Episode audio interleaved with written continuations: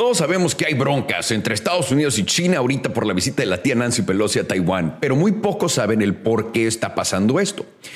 Bienvenidos a Nadie Me Preguntó, el podcast donde su servilleta Alejandro Salomón les cuento exactamente todo lo que a nadie, nadie, absolutamente nadie me ha preguntado. Así que bienvenidos y gracias por escucharme. Los aprecio de verdad. Empecemos desde el principio. ¿Qué está pasando? Nancy Pelosi del gobierno de Estados Unidos, para ponerlo sencillamente, junto con otros miembros del Congreso, fue, están haciendo un tour por Asia y en su tour en Asia incluyeron Taiwán. Y he ahí un problema, porque si incluyes Taiwán, eso quiere decir que China se va a meter. Y es lo que hicieron. Tía Nancy Pelosi dijo que iba a ir a Taiwán y el gobierno de China inmediatamente salió a decir, si vas a Taiwán, van a haber consecuencias reales. Y están hablando de consecuencias reales, chonchas, guerra ah, de ese tipo de escala. Y el gobierno de Estados Unidos se puso en esta extraña posición en la que, pues, ya dijo que iba y si no va y se echa para atrás, se va a ver muy débil ante China. Pero no debería de ir a calentar la situación y darle una excusa perfecta a China a hacer lo que quiere hacer. ¿Ok? Pero antes de ello, platiquemos. ¿Por qué exactamente existe este conflicto? Para simplificar todo, y recuerden, todos estos, eh, estos problemas son realmente complejos. No puedes nada más ponerlo en una cosa y decir, es nada más esto el problema y se acabó. Pero podemos generalizar la idea, las ideas grandes y todas las ideas pequeñas de abajo que forman esas ideas grandes. Entonces, para, para generalizar, escuchen esta. Básicamente, China está peleándose contra el mundo diciendo que ellos son una China, no tres. ¿A qué se refieren con eso? Eso quiere decir que China, Hong Kong y Taiwán son uno, que no son tres diferentes territorios, son China, nada más con diferentes nombres, diferentes ciudades, diferentes distritos, etcétera, pero es China. Así es como lo ve China. Y del otro lado tenemos al mundo diciendo, no, lo que quieren hacer es chingarte a Taiwán, pero nosotros, Estados Unidos, les vamos a ir a dar libertad. Entonces, vamos a ir a proteger a la gente de Taiwán para que tengan su libertad. Y China lo promueve de la otra forma. Dice, Estados Unidos se está metiendo en nuestra casa y nos está diciendo y está desestabilizando a nuestro gobierno y a nuestra gente, diciéndoles mentiras de que Taiwán no es parte de China. Y Estados Unidos está diciendo, pues es que Taiwán no es parte de China y toda esa gente que apoya la independencia de Taiwán está vuelta loca. Ahora, eso es literalmente lo que está pasando, sin opiniones, sin ningún punto de vista. Si ¿Les suena muy parecido esto a un conflicto que empezó este año que se llama la guerra de Rusia y Ucrania? Es porque es básicamente el mismo problema. Estados Unidos quiere el territorio, bueno, quería quedarse con el territorio de Ucrania. Les conviene, estratégicamente les conviene muchísimo porque ya vieron todo lo que sale de Ucrania y todo lo que pasa por abajo de Ucrania. Entonces pueden entender por qué, Estados Unidos también quiere Ucrania. Entonces, Estados Unidos quiere Ucrania y Rusia dice, no, padre, Ucrania es territorio nuestro, Ucrania es parte de Rusia y hay gente en Ucrania que se define como ruso. Y Estados Unidos dijo, eso no te da derecho a que digas que estas personas no son independientes. Entonces, Estados Unidos, junto con, la, con NATO, se mueven militarmente a todas las fronteras de Ucrania para asegurar la libertad y torear a Vladimir Putin. Pero lo que iban a hacer es, pues, ya que tenemos control sobre la zona, poco a poco vamos a ejercer nuestro control hasta que seamos nosotros los dueños de todo. Pero Vladimir Putin les dijo, no, brother, lo que va a pasar es yo voy a tomar esta zona a huevo.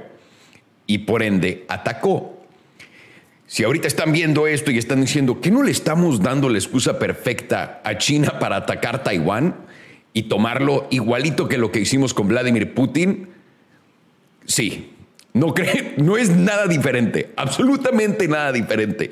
Y porque es tocarle los huevos de una manera u otra al enemigo que sabes que lo quiere tomar. Hemos platicado de que China va a tomar Taiwán a huevo por cuánto tiempo ya aquí.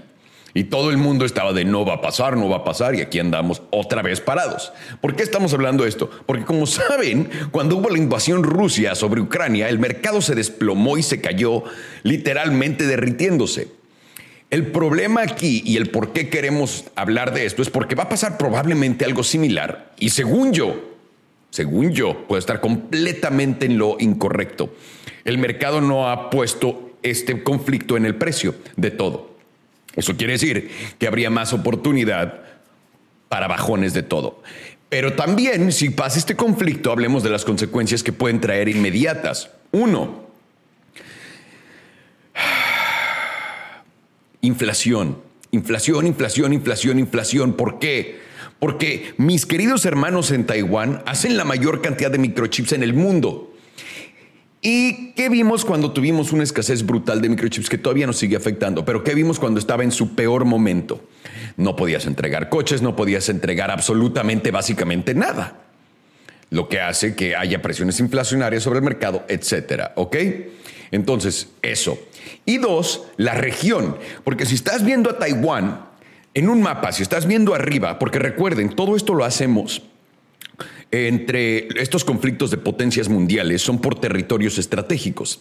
¿Por qué Estados Unidos es tan hermano y amigo de Israel? No es porque amen a los judíos con todo el respeto que se merecen todas las religiones del mundo. Pero es porque están parados en una región donde pueden controlar a Saudi, pueden controlar el donde está Líbano, todos estos territorios por ahí que les facilita controlarlos teniendo armas ahí mismo y gente lista para el conflicto. ¿Ok? Aquí estamos viendo lo mismo. Tal cual como lo vimos en Ucrania, que estás viendo dónde está Ucrania y dónde está Crimea, que es perfectamente lo que ellos querían, es justo eso, que Estados Unidos lo quería y también lo quería eh, eh, Rusia. Y de este lado, aquí lo tienes China con Estados Unidos. Estados Unidos quiere la libertad de Taiwán y defender a Taiwán. Cuando defiendes a Taiwán, les vendes muchas armas, les vendes tu protección, les vendes deuda tuya, etcétera, a cambio de muchos favores. Taiwán está en una posición muy interesante en el mapa. Si lo pueden ver de arriba, ves a China, ponte tú en medio, y ahora China acaba en el mar, y a la derecha vas a ver a Taiwán pero arriba está Japón, Corea, y abajo tienes a las Filipinas e Indonesia.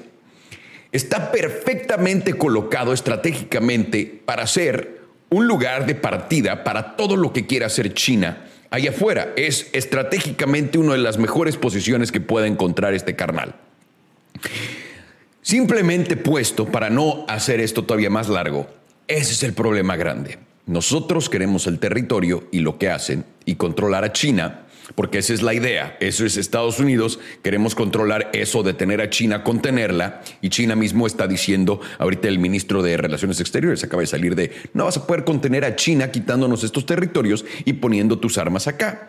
¿A quién le vas a creer? Da absolutamente igual. El conflicto está aquí enfrente de nosotros. ¿A quién le vas? A quien sea. Da igual. Este es un conflicto que no tienes nada que ganar y mucho que perder. Y de nuevo, este es un conflicto del que nadie votó por. Nadie le pidió a la tía Nancy Pelosi que se fuera a dar una vuelta a ver qué iba a hacer, que se la pasara muy bien por ahí en Taiwán y que disfrutara de toda su independencia. Nadie. Nadie les pidió eso. Y nadie les pidió que se le pusieran al tú por tú con China. Y sobre todo, cuando el territorio que está a, riesgo de ser contenido, Taiwán, con esta falta de microchips en este momento. Es como si gente que no pensara en absolutamente nada estuviera tomando todas las decisiones del mundo y a veces eso da un poco de miedo. Pero esto, resumidamente, es por qué existe este conflicto tan estúpido, que no es estúpido, que es idéntico de cierta manera, lo puedes ver como un espejo, un reflejo de lo que pasó en Rusia y Ucrania. Y probablemente, y mi razón de esto, de por qué iba a pasar, es porque la dominancia de Estados Unidos se fue al pito. Y nos lo probaría China tomando este territorio. Este sería ya el final, el qué vas a hacer Estados Unidos. Y ahí veríamos qué iría a hacer Estados Unidos. Creo que va a haber una guerra con misiles y todo esto. No creo. De nuevo, sigo yo diciendo, a menos de que sea local, o sea, de que a la pobre gente de Taiwán puede que le toque de la, claro, como a la gente de Ucrania, porque alguien tiene que irse a un conflicto bélico para poder tomar hostilmente un territorio, no hay cuestión. No hay duda, no sé si cuestión es una palabra en español, pero no hay duda de ello. Pero no sabemos si va a escalar eso a, más cosas. Pero pues como pasó en Rusia y Ucrania, una vez que quiten el territorio y que sea de China, ¿qué vamos a hacer? Según yo, es lo que estoy viendo, porque al final, y hablamos de esto, con lo de Rey Dalio, Cuando estás viendo el orden mundial cambiar, el orden mundial monetario cambiar, acaba con una guerra y acaba con una guerra con la otra potencia tomando todo. Aquí lo estamos ya quitando literalmente sin tener que ir a la guerra, porque pues, ¿cuál es el punto? Según yo. En fin, esto fue literalmente todo lo que nadie me preguntó y veamos qué pasa. Se va a poner bueno este mundial. ¿Qué?